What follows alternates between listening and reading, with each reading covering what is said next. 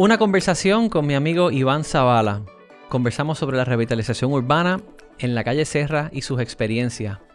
Además, luego de muchos episodios sobre lo bueno y lo malo de los alquileres a corto plazo, quizás aquí se presenta la solución a la gentrificación y cómo hacerlo de manera adecuada. Escuchen.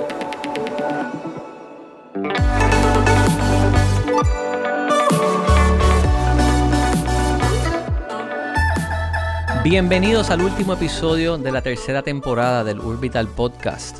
Hoy estoy en un formato one-on-one con mi amigo, socio, compañero de muchas ideas y proyectos, Iván Zavala. ¿Cómo estás? Muy bien, gracias a Dios y contento de estar aquí, Jan, que nos unen años y años de, de ideas, como tú dices, y de proyectos que, que no necesariamente hemos sido socios, pero quizás en ese compartir de ideas, sí, pues muchos tuyos a lo mejor tienen ese ADN, muchos míos podrían tener el tuyo. Bien interesante. Correcto, correcto. Iván, vamos a hablar un poquito sobre... Saliste en la prensa hace poco con, con tu proyecto de, quizás sería en esta última década tuya de vida, ha sido tu proyecto de vida, la rehabilitación urbana. Bueno, de vida no. década quizás de los últimos 27 años de, de bienes raíces, porque vamos a estar 30, 30 años más de vida y dándole duro. ok. La calle Serra, ¿cómo llegas a ella? Pues mira, eh, Giancarlo, este, wow, tremenda pregunta. Primero, nosotros llevamos casi 30 años en el mercado inmobiliario. Y desde el principio eh, cuando tú entras quizás a, querer lograr algo en tu vida, tú tienes que mirar esa escalera y decir por dónde comienzo. Aunque yo comienzo como corredor, yo me crecí en, el, en un pueblo. A pesar de que era calle y era el pueblo. Yo sé, y yo viví el pueblo. Cuando yo te digo que yo viví el pueblo, yo de los 13 o 14 años disfrutaba de la plaza pública. Iba a las fiestas patronales de antes. By the way, mami cometió el error de cambiar, el error de cambiarme de una escuela privada a una pública. Y entonces la escuela pública, pues antes se cortaba clase y no te decían nada. La escuela privada te rápido llamaban a tu papá, ¿verdad? Y en ese, en ese, en esa, ¿verdad? Vamos a llamarla, vamos a llamarle cortadera de clase, como le decíamos en ese tiempo. Pues yo conocí unos viejitos que jugaban billar. Y con esos viejitos aprendí por más de tres años a jugar billar, al punto de que fui subcampeón a, a los 19 años y 18 de Puerto Rico y jugaba este dinero. O sea, yo me disfruté las pasas públicas desde, la, desde mi juventud hasta altas horas de la mañana en un ambiente sano. Hago una nota aquí, Iván. Lo invité a mi casa a jugar billar hace un tiempito atrás y, y fue a casa, rompió, las metió todas y me ganó y no me dejó ni, ni, un tiro en esa primera. O sea, eh, eh, doy fe de que, de que aprendiste mucho en el Eso ya, ya, ya no se, no se recuerda igual, ¿verdad? Porque se necesita práctica. Pero si eso fue así, entonces pude ir a, casinos clandestinos, pude ir a sitios de billares, disfruté las plazas y, y, y pude vivir quizás esta última cola de lo que fue esta depreciación urbana. Eh, y cuánto nosotros realmente añoramos el urbanismo, añoramos, los centros urbanos, sin embargo, qué poca voluntad, estrategia ha habido para rehabilitar los mismos. Y cómo si tú vas a los 78 municipios de Puerto Rico te puedes dar cuenta de que todos están en la misma condición olvidados, están como frozen in the past, como si tú fueras a Cuba en cierta manera. Estancados en el Pero como todos nosotros en el corazón realmente quisiéramos volver a ese tipo de urbanismo donde tú caminabas y parqueabas tu carro y lo estacionabas, pero tú caminabas y te comprabas el pan y comprabas la camisa. Eso existía en los 78 municipios. Y de ahí pues entonces tú me hablas de la calle Serra, pues Santurce es un centro urbano. Y cuando tú estudias, ¿verdad? La historia de cualquier centro urbano que comienza con la Ponce de León y que esto viene de lo que son las cuadrículas españolas, que era que se construía algo, era, era, era un mindset totalmente diferente a lo que es el driving distance. Eh, y, ver cómo, me dijiste cómo caigo en la calle Serra, ver cómo este centro urbano que tiene tanta historia, tanta herencia cultural como la calle Serra, que el que la conoce, era una calle sumamente importante para el nacimiento de lo que fue las grandes disqueras de la salsa. O sea, Puerto Rico se da a conocer a nivel internacional por muchas cosas, por nuestros artistas, por nuestra música, por nuestra gastronomía, turismo, etc. Pues la salsa fue un primer promotor cultural de nosotros. Y las grandes disqueras, Vieradisco, eh, La Fania y todas esas grandes del, Pablo del Valle, y todavía hay algunas, eh, estaban en la calle Serra. Entonces, debido a eso, nacen otros argumentos. Se dice que desde ahí es que aflorece lo que es este el favor sexual urbano, que es lo que le conocemos como la, prostitución, que todavía es algo que se podría ver en áreas de Santurce. ¿Por qué? Porque imagínate que los raperos de hoy en día que están pegados internacional tuvieran una calle en Puerto Rico. Imagínate un Bad Bunny. Imagínate un, el otro, este, tú lo Daddy Yankee. Daddy Yankee, que todos digan, vamos a hacer esta calle. Imagínate cómo estaría eso. Sí, sí, encendido. Pues imagínate antes de los 60 y los 70. era con la salsa en la ah, Venía la gente. Pues nosotros tenemos el Día Nacional de la Salsa. Entonces, anyway, se deprecian los centros urbanos, este, la proliferación entonces del suburbanismo, vienen los centros comerciales, la gente se empieza a mudar y no vamos a entrar en esa historia. Eh, y nacen otros movimientos. Cuando entonces estas propiedades, que no solamente surgen en Puerto Rico, surge a nivel internacional, empiezan a depreciarse, pues los artistas más jóvenes, los artistas urbanos, se cansan de, de esta burocracia quizás de, si tú lo miras a nivel psicológico, de tener que pintar para que me puedan poner dentro de un eh, museo y yo ir a ver una obra. No, empezaron a usar estos espacios en desuso para que fueran su galería. Y ahí nace el muralismo. Y uno, y uno de los propulsores del muralismo también nace en la calle Serra, que fue Santurce Ley. Después nace Los Muros Hablan. Y de ahí se prolifera. By the way, ahora mismo, si tú vas al edificio de Bahía, tiene el mural más grande del Caribe. No sé si lo has visto. No lo he visto. espectacular. Eso tiene como 200 pies de alto. Una cosa espectacular. Y tú miras ese tipo de arte. Y antes tú mirabas el arte de antes, el arte tenía que ser un óleo, ¿verdad? Pues hoy en día, la gente, estos muchachos de hoy en día están a otro nivel. Medio mixto. Y qué lindo, oye, no es, eso no significa rehabilitación, estamos hablando de, de driving forces, o sea, es herencia cultural, muralismo, la salsa, y ahora y ahora este, que surge el muralismo, pues obviamente tú integras toda herencia cultural, la salsa, el muralismo, eh, y obviamente tú tienes lo más importante que tú necesitas para una rehabilitación, y es la historia, es nuestra leyenda. Eh, y cuando nosotros fuimos hace, hace como seis años a esa calle, que la pudimos ver que el 70% de la calle estaba abandonada, más del 30% de los edificios estaban llenos de squatters. Cuando te digo de squatters, drogodependientes, etcétera, viviendo en la propiedad. Algunos con luces, tú sabes cómo, cómo es esto en Puerto Rico. Pillos de luz, pillos de agua, condiciones infrahumanas.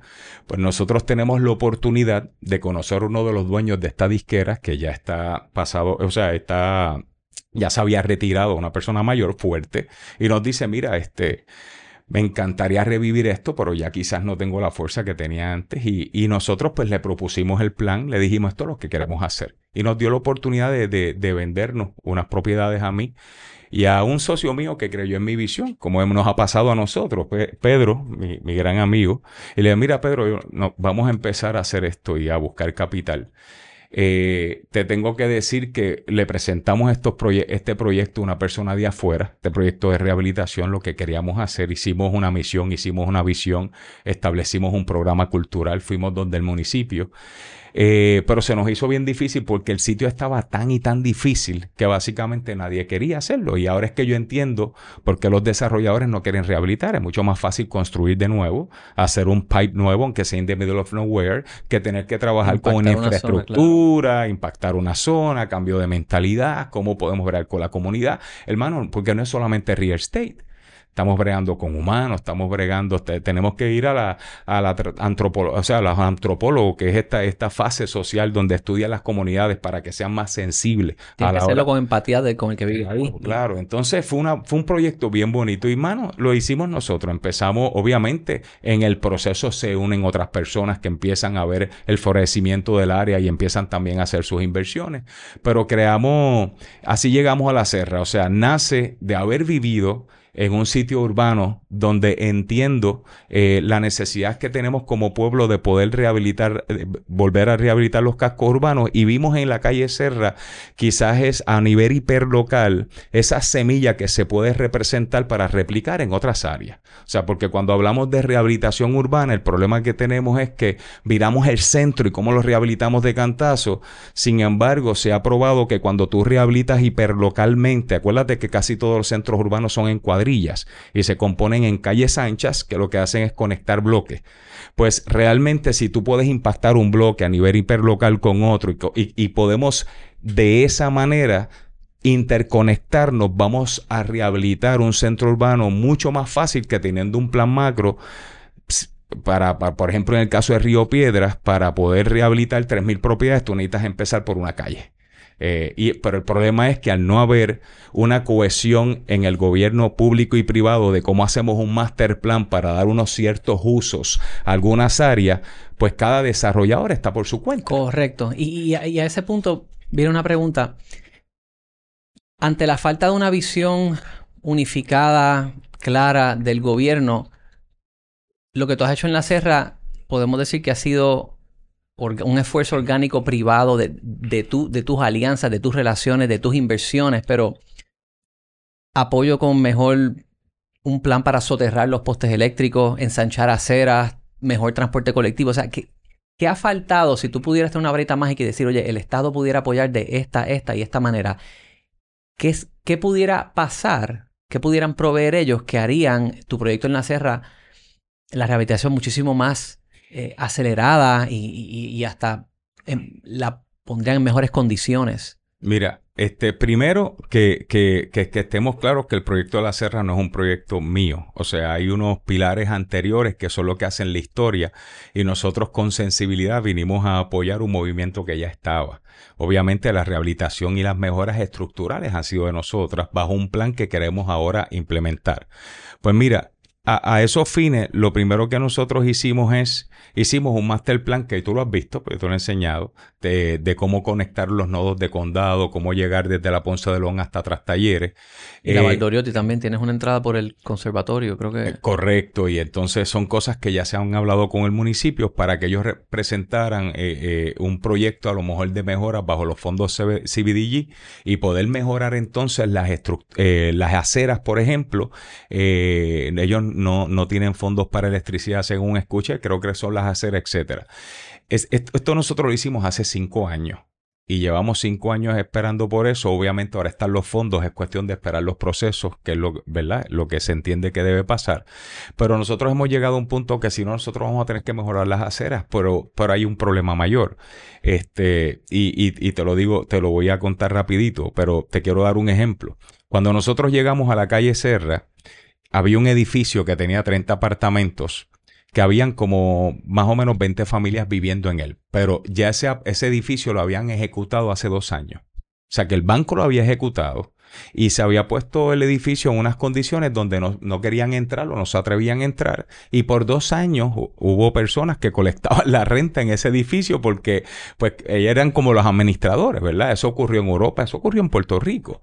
Entonces yo no sé cómo vivían, pero vivían en unas condiciones que cuando yo entro al edificio, que yo digo, ese edificio lo vamos a rescatar, lo vamos a rehabilitar, vamos a ver. ¿Tú sabes cómo sacaban los inquilinos? Él le escribía con un spray, le escribía, me tienes que pagar la renta. Eh, o te saco. Y el tipo venía y le escribía con un spray, sácame para que tú veas. O sea, mira, mira la condición de cómo se trabajaba en este mercado informal. Y a la misma vez a veces se abrían las ventanas para sacarlo y le echaban este excreta de gato hasta, para que apestara mucho y entonces el inclino pudiera salir. Esas eran las condiciones en las que estaban algunos edificios que estaban por invadidos. Pero ¿quién, era el, ¿quién era el landlord, el inquilino? Pues, es que el landlord había muerto o, yo no sé dónde estaba, el ejecutado era del banco. Exacto, era del banco. Pero el banco, el banco no iba a ir allí, no se iba a meter y lo que iba a hacer era pues venderlo en carne a bomba o se lo vendió un fondo en Estados Unidos. El, Estados Unidos, el, fondo va a ver quién lo, quién vende el inmueble. Pues la cosa es que, ¿qué te quiero decir con esto? Nosotros nos reunimos con ellos. Y le dijimos, mira, esto está en unas condiciones infrahumanas, pero el edificio al frente lo vamos a arreglar y lo vamos a relocalizar al frente. Entonces nos dimos cuenta de que una, antes de nosotros pensar en rehabilitación urbana, nosotros tenemos que pensar en dos cosas. Primero, cómo nosotros elevamos el sentido de pertenencia de los residentes para que cuando mañana tú tires un cigarrillo o tú estés con un boceteo a las 2 de la mañana, ellos mismos te llamen la atención porque se sienten parte. Y nosotros pudimos lograr eso. Nosotros cogimos y cuando hablamos con ellos le dijimos, nosotros venimos a rehabilitar, yo soy producto de un pueblo, somos producto de Puerto Rico, yo me acuerdo que era como una reunión tipo Pablo Escobar, todos estaban allí esperándole, ¿no? Nosotros sabemos de dónde venimos y venimos aquí a mejorar. Ahora necesitamos que ustedes sean parte de este proyecto. Porque si nosotros nos vamos de este proyecto, entonces comenzamos un programa cultural. Por ejemplo, ese edificio, nosotros le hacemos contrato a, 10 años y no hay aumento de renta. De esa manera nosotros aseguramos de una manera consciente de que tú no vas a ser desplazado. ¿Por qué? Porque hay que desplazar, que es una de las cosas más importantes cuando hablamos de, de, rehabilitación, porque hay, desplazar, porque hay que desplazar si el 70% de las unidades o el 50% está abandonada pues vamos a explotar, si tú quieres decirlo, ¿verdad? En términos de capitalismo, comercialmente las propiedades que están abandonadas, pero las que la gente vive, vamos a rehabilitarlas, porque al final esa es tu mano de obra, esa es la persona que tú necesitas. O sea, tú te imaginas una ciudad que sea tan sustentable que para hacerlo tenga sus empleados no tengan que coger un carro, pagar gasolina y sencillamente trabajan en el mismo área donde viven. Fíjate, eh, de eso que dices, porque se ha hablado aquí el tema de, del Airbnb, de la gentrificación, de cuando compran. Me acabas de dar una idea, la quiero tirar a ver qué, piensas de esto. Se ha hablado sobre una persona que viene y compra un edificio donde viven, puede tener 16 apartamentos y hay personas que viven ahí, compraron el edificio, votaron a todas esas personas para meterle a IKEA, arreglar los apartamentos y convertirlo en Airbnb. Y que eso puede pasar en, un pueblo particular. Vamos a decir que pasa en Río Piedra. Alguien hace eso. Al punto tuyo, ¿sería eficiente una regulación que diga, no, no, tú analiza la cuadra y tú tienes que ver lo que esté vacío o abandonado, pero que, no se pueda comprar algo que tiene personas viviendo para sacarlos y meter un short-term rental completo en el edificio? O sea, ¿tú, tú, tú favoreces que se haga ese tipo de práctica? Pues mira, o quizás es una solución analizar primero cuán, qué por ciento hay vacío y que se rehabilite lo vacío para no desplazar. Ok, yo, yo te lo voy a contestar desde un punto de vista empírico. Empírico es de real estate. No me voy a ir aquí porque aquí va a estar el capitalista, va a estar el socialista escuchando y yo soy puertorriqueño. Y yo voy a hacer justo lo que se haga. Entonces, te lo voy a contestar de esta manera. La, la pregunta la puedes, con, la puedes sintetizar para que se, se entienda mejor? ¿La puedes resumir? Sí, resumimos la pregunta. Si hay una, un casco urbano que está 70% vacío y hay un edificio que tiene 16 apartamentos y una persona lo compra para votar a toda esa gente y convertir eso en un Airbnb, está bien que se haga eso tomando en cuenta las condiciones de ese entorno completo. Que quizás... perfecto. Pues mira, la contestación está en que si el 70% está vacío, en un master plan tú consideras todas las variables para que puedan coexistir en lo que se llama un Mid Community Development Project. Porque lo que queremos es algo mixto. No es que no queremos turistas, al contrario. El turista tiene que venir porque el local, nosotros queremos darle un buen servicio al turista. Entonces, no es lo mismo yo tener una persona que me cocine, o, eh, ¿verdad? O un chef que pueda caminar, que viva en la misma comunidad, que por lo general no puede porque los precios entonces empiezan a subir. Y ahí es que vamos, ¿verdad? Pero tú lo quieres cerca porque él va a tener un ahorro sin tener que coger un carro. Pues cuando tú tienes un 70% vacío, como en el caso de la Serra, nosotros en el Master Plan todas las propiedades vacías creamos un uso. Creamos uso residencial de sección 8 o, renta subsidiada. Creamos Airbnbs. Creamos long term porque yo como inversionista también tengo que proteger lo que es un revenue channel dentro de mi negocio. No puedes poner todos los huevos en una canasta. Pues viene un María y unos mercados se comportan diferentes a otros y en el COVID otros se comportan diferentes.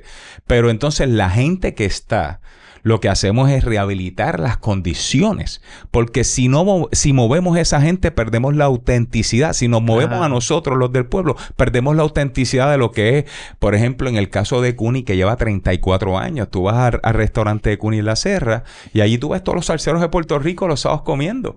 Eso es una chulería, ver a Andy Montañez y ver a aquel. Es como el chamaco de ahora, ver a, a Dari Yankee cuando tenga 67 yendo a esa calle, a esa calle que le llaman Broadway en Estados Unidos. Eh, pues definitivamente si perdemos eso, perdemos la autenticidad. Pues ya no hay Cres, ya no hay la gloria, ya no hay la sidreña de Tom. ¿verdad? Porque no hubo ese plan sucesional, porque no pensamos en... Y ahora voy más. Te dije al principio que te lo iba a contestar de una manera empírica. El problema es que no entendemos el, realmente la apreciación de valores sostenidas de una manera consistente. Me explico. Si yo me pongo a pensar en coger una calle y meter todo el BNB, va a llegar un momento que la canibalización. Canibalización eh, de precios. canibalización. anyway, la prostitución de precios va a ser tanto que hasta los servicios se afectan y ya realmente que tú quieres hacer por una calle que lo que va a tener es disposición de basura. Tú tienes que caminar por una calle que tenga ese mix de que tú puedas ver una galería, que te puedas hacer la uña, que te comas un mantecado, que vayas a la pizzería, que tengas la rumba que tienes en talleres, que puedas ver dentro de eso y que tú puedas inclusive decir, no hay que ir en carro. Porque la realidad no es tener grandes parking, es tener, es, tener movilidad dentro de un centro urbano, pero donde tienes la herencia cultural. Y si eso tú lo combinas con la parada 18, que es una propuesta que tenemos de hace tiempo, detrás de donde está Reality, hacer un pulmón verde y alrededor fomentar ahí otro. Esa es la entrada de condado. Y que podamos hacer un paseo de artistas y conecte con el Museo de la Labra, que es uno de los museos más lindos de Santurce. Y entonces, donde está lo que era el Banco Popular en Santurce, que colinda con la Fernández Junco, darle honor y hacer el primer museo de la salsa y la música puertorriqueña y adoptar el Parque Howard, que ahí se hagan los primeros festivales antes de hacer el Día Nacional. Nosotros tenemos la capacidad de convertirnos, olvídate de la calle 8 en una calle ejemplar, como me dijo una persona que hizo una tesis, creo que fue en Princeton, y, hablaba de la calle Serra decía, yo fui hace seis años, oye, hay que ver lo que está pasando allí, están los mismos gaderos, están los mismos restaurantes, está la misma gente, vive la misma gente y todavía no hemos sacado la gente. Eso no quiere decir que el sistema desplaza, me explico, hay gente que no tiene sentido de pertenencia. Yo vivía en el pueblo, yo tenía hermanos míos y amigos que éramos, pero habían otros que te tiran la basura. Hay otros que no saben convivir y eso es el mismo sistema cuando la gente crea ese nivel colectivo de sentido de pertenencia, elimina el ocio, hasta los, los drogodependientes salen, inclusive nosotros hemos tenido casos de drogodependientes que sencillamente ahora trabajando son empleados de nosotros trabajan en, en los parking comunitarios, la disposición de basura, que es un gran problema en los centros urbanos, ellos son los que la mantienen limpia, eh, etcétera. Ahora, hablando de, rehabilitación urbana, hay algo que te quiero traer. Y es algo que a veces me molesta un poco porque hay mucho, eh, ¿verdad? Mucho profesional teórico, pero a veces hay que ir un poco a la práctica, especialmente a Puerto Rico, para entender las cosas. En la rehabilitación urbana hay un gran problema. Por ejemplo, en Santurce y en, y en casi todos los municipios, pero en Santurce está bien agravado. Y es el subsuelo. Nosotros a veces pensamos en Smart City, ahora mismo tú me hablas de, una transportación colectiva que estábamos hablando que tú la ves en, en, la, estabas en Europa eh, viendo y tú decías, wow, pero aquí hay un gran problema y te voy a dar un problema, por ejemplo, en la calle Sergi, lo que está pasando en la Loíza. Y lo que pasa en el viejo San Juan también. Lo que pasa es que el viejo San Juan, gracias a Dios, está, está mejor en ese sentido. Y es que recuerda que Santurce, para los 50 o los 60, tenía 180 mil personas. O sea que la infraestructura de Santurce aguantaba mucha gente para ese tiempo. Se colapsa la infraestructura y ahora nosotros queremos hacer el primer hotel de arte, queremos hacer el museo, se quieren hacer otros proyectos, queremos hacer un museo al aire para lo... O sea, queremos hacer lo que queremos hacer. Pero no podemos porque ahora mismo las aguas negras retornan a las casas de los residentes y a los comercios porque el sistema de sanitario o pluvial ah, no aguanta, más tengo que aceptar que al, haber una proliferación de restaurantes, etcétera, pueden haber liqueo y se, o sea, tiene que haber una, una, un mejor control, una mejor regulación, pero tiene que haber un saneamiento más proactivo de parte del municipio. Este, ¿por qué? Porque tú vas allá donde tú me dices en Europa y tú no veías cada vez un carrito limpiando la acera o gente limpiando los pluviales, porque allá tienen mil años, no tenemos excusa. Aquí nosotros tenemos 500, allá hay mil.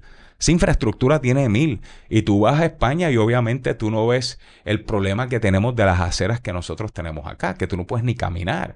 Entonces, ¿Cómo podemos pensar en una ciudad inteligente? ¿Cómo podemos pensar en traer 30 o 100 este, residentes si uno más me crea un problema, ya no aguanta la infraestructura, si con lo que tenemos ya, ya hay un desbordamiento de aguas negras en las casas?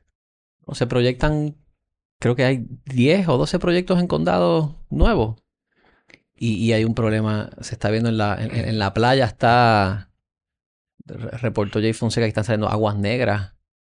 Eso es un gran problema. Y, y en condado, lamentablemente, tienen una ventaja. Una ventaja es que eh, eh, eh, o sea, ellos, es lamentable decirlo, pero tú tienes el mar más bajo y muchas veces sabes que nosotros hemos visto, porque yo vivo en la laguna, nosotros hemos visto a veces descargues en la laguna que tú lo ves por el cambio de colores. O sea, yo dices en serio, pero en este caso cae en lo que es bien lamentable que caiga en cualquier recurso natural, pero aquí también cae en las casas de los residentes, cae en el ser humano, también es súper lamentable. Entonces es algo que sencillamente hay que tener los camiones pertinentes y hay que tener ¿verdad? Uno paga CRIM, uno paga eh, patentas, pues hay que tener un sistema eficiente de limpieza. Si eso no se hace, hasta Río Piedras va a tener un problema. Así que vamos a olvidarnos de los peces de colores. Hay que trabajar primero con el subsuelo, hay que trabajar con la conectividad eléctrica. un gran problema, por ejemplo, que tú ves en Santurce es que ¿quién vino primero? ¿El sanitario o la luz eléctrica? El sanitario en el caso de los centros urbanos. Entonces, cuando tú miras, el pluvial corre por la acera, el pluvial, y después vino e-, energía eléctrica con un poste 24 por 24 y los insertó en el pluvial. ¿Y qué pasa con esa agua? Está obstruida, por lo tanto vas a tener desbordamientos más rápidos. Son problemas gigantescos. ¿Quién mete mano ahí? Eso no es municipal. ¿A quién tú le vas a reclamar? Está fuerte. Pues nada, pero para terminar con ese tema, pues eh, eh, para lograr lo que hemos logrado, pues hemos establecido un programa de sustentabilidad y coordinación, como por ejemplo, si nosotros cogemos un restaurante y tú eres el chef, pues nosotros ahora le estamos requiriendo a los inquilinos que le den ciertas horas, cuatro horas por ejemplo mensuales, a personas que estén interesadas en coger clases prácticas de la comunidad. Ahora, para, para resumir una cosa, hablaste subsuelo, infraestructura eléctrica. Está también basura y podemos decir que transporte, movilidad. Esos serían los cuatro componentes de, de la rehabilitación urbana. Sí, disposición de basura es sumamente importante y es un problema que yo entiendo que debe adoptar cada municipio. Eso no puede ser un problema como he escuchado que dicen, no, cada, cada comerciante que resuelva. No, porque entonces yo tengo mi percepción de disposición de basura y tú tienes la tuya. Entonces eso es como tener una urbanización y decir, no hay reglas para las beljas pues yo hago de cristal, tú la haces de caracoles. No, siempre debe haber no regulación en la intervención privada de negocios, pero sí en los diseños. Porque por eso es que tú tienes los sitios preciosos que tienes. Pues. Por eso Viejo San Juan es Viejo San Juan. Claro. Y, no hay más nada así. Claro. Y en ese sentido ellos tienen que disponer, aunque cobren. Obviamente ellos cobran por eso, pero... Y en el tema de movilidad, que hace poco hubo, hubo unas vistas para extender el tren urbano, que están hablando de extenderlo hacia el centro de convenciones. Yo personalmente sugerí que se extienda hasta Minillas y hacer un tren liviano. También estaba el proyecto del Satur que tenía Santini en el 2012 para llevar el por la Fernández Junco, que pasaba por la Serra, el tren liviano hasta Viejo San Juan. ¿Cuál es tu perspectiva con, con ese particular? Mira, este... Yo personalmente no me he insertado a ver cuál es la proposición que tienen y por dónde corre. De, de, pura vista, hay un libro que se llama Blink y que te dice que a veces tú llevas tantas veces, tantos años haciendo algo que lo mire y como que, ¿verdad? A mí a simple vista, ¿verdad? Sin, para ser responsable, ya el que tú me digas que va por, el, por allá abajo, por, por el parque, ¿verdad? Etcétera. Pues ya a mí personalmente no me deja, no me encanta. No me encanta porque yo creo que eh, parte de lo que es la conectividad es la experiencia. Y si tú vas, por ejemplo, a Suiza o tú vas a cualquier otro país que, son expertos realmente en conectividad, porque a veces queremos mirar a Estados Unidos, pero Estados Unidos son los líderes en conectividad. Son los líderes atravesando ciudades con carretera, con autopistas. Claro, tú vas a ver que ellos inventan el tipo de movilidad, pero a través de sus centros urbanos. Entonces, alejarme del centro urbano es desplazar un poco, o sea, ¿por qué yo quiero? Volvemos al urbanismo, porque nosotros queremos que la gente transite eh, fuera del centro urbano. Si lo que tú quieres es atraer más mantecado, vender más pan, tú quieres que pasen más por la casa. Entonces, eso es, eso es, míralo como los carros y míralo como las autopistas. Eso es como voy a hacer un carril aparte para no coger este tapón. Yo no estoy a favor de eso. Yo prefiero que la misma Ponce de León o la Fernández Juncos, que quizás hay que apoyarla, hagamos quizás un sistema de cables y hagamos un transvía. Ese era el tren liviano de Santini, por, la, misma Fernández Juncos. Lo que había antes en Condado, que primero llegaba de Río Piedras, llegaba a Santurce y después a través del Puente de los Hermanos lo conectamos hasta Loíza. O sea, ¿por qué tenemos que cambiar lo que los españoles nos dijeron que funcionaba?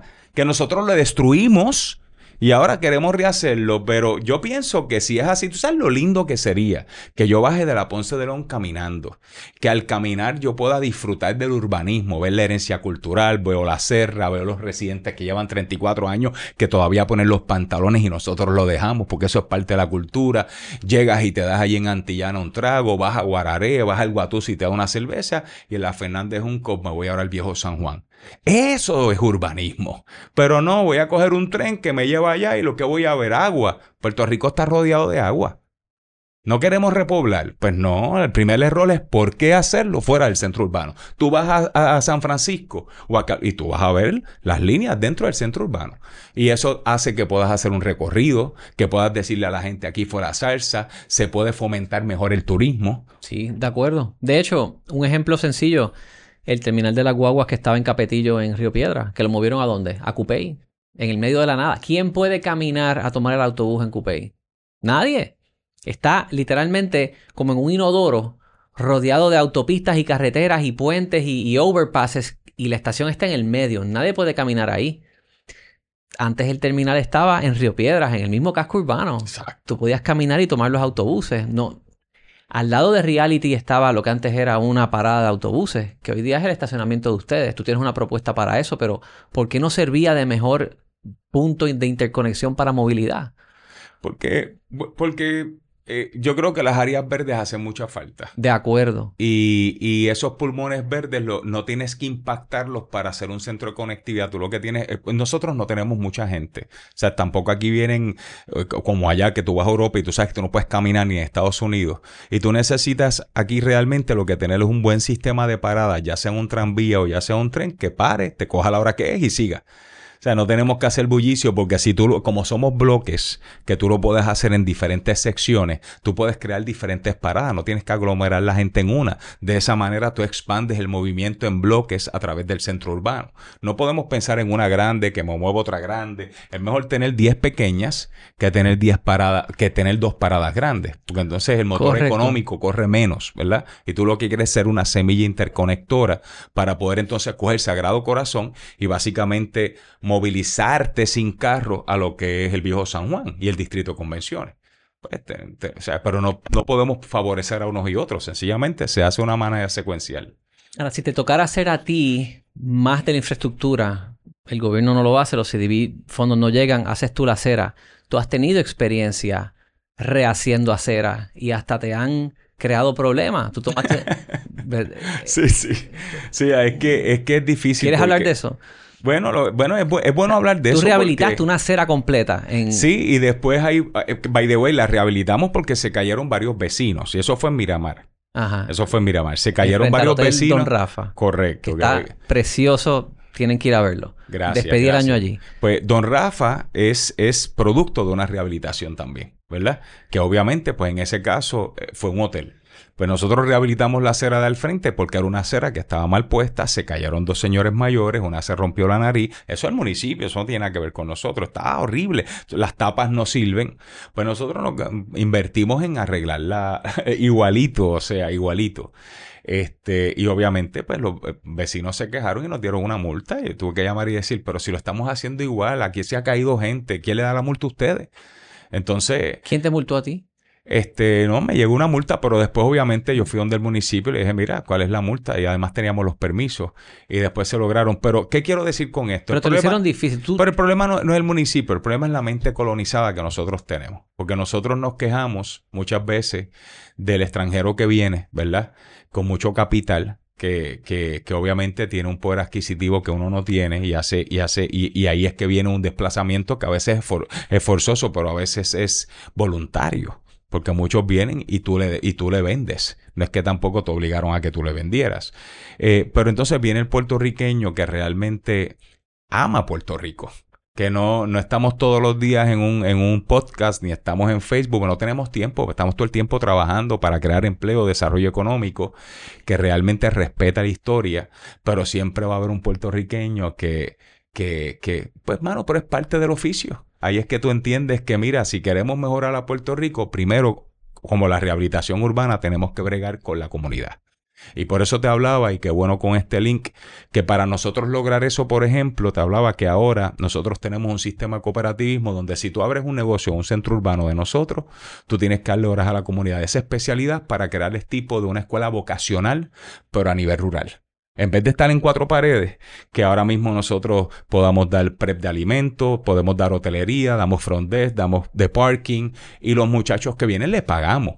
Le pagamos a un rate mucho menos. O sea, hay gente que no, que viene por aprender, mucha gente mayor que no tiene, no tiene, o sea, que está retirada. Se han ido con nosotros a aprender a cocinar y, y ya cuando hemos tenido este, una necesidad de recursos humanos, están disponibles para los PRES, por ejemplo.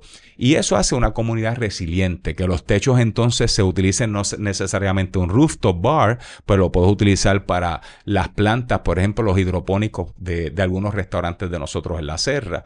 Y eso hace una, hace una comunidad más resiliente, le da sentido de pertenencia, ya permite este mix, porque hay restaurantes, la tipología es que arriba son residencias, pues entonces ahora vamos a hacer un hotel, vamos a hacer una galería. ¿Y cómo podemos convivir sin gentrificar? Que era el tema pues se puede. Y esto ha sido un, entiendo que un ejemplo. Obviamente hay que tener cuidado.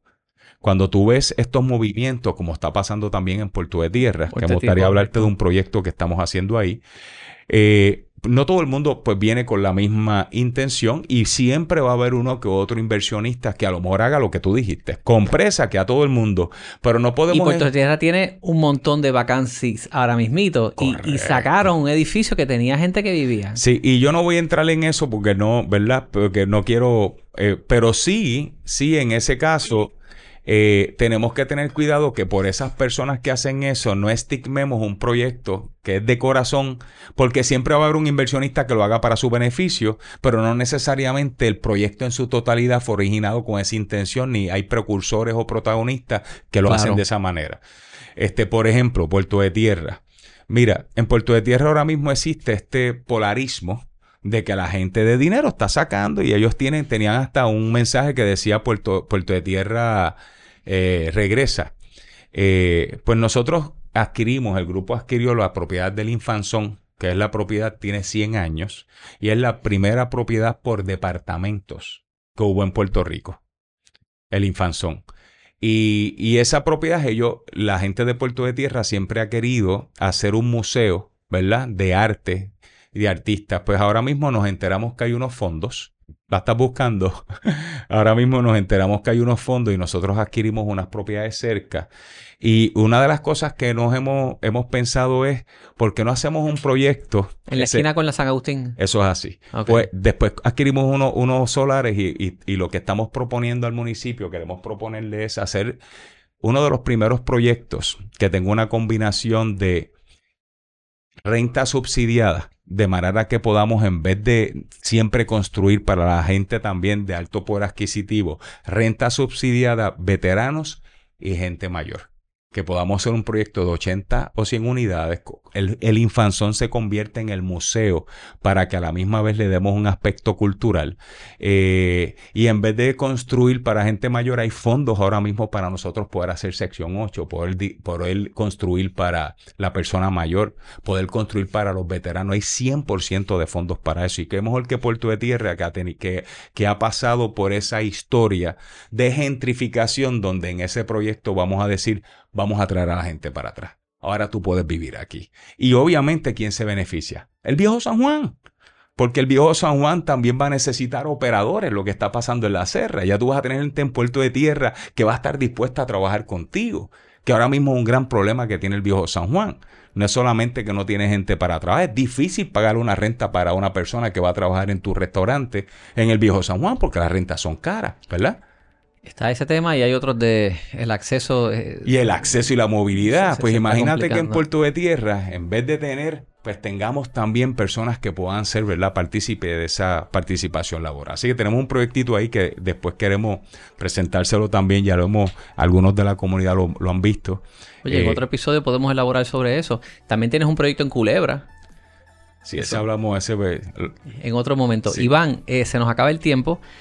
Gracias por la aportación, todo el insumo que compartes. De verdad que eh, bueno escuchar a un líder que ha desarrollado, que ha traído actividad económica, que ha creado valor, que puede presentarlo de una manera inclusiva, eh, pensando siempre en la gente, teniendo esa empatía, no, no se ve todos los días. Eso es importante.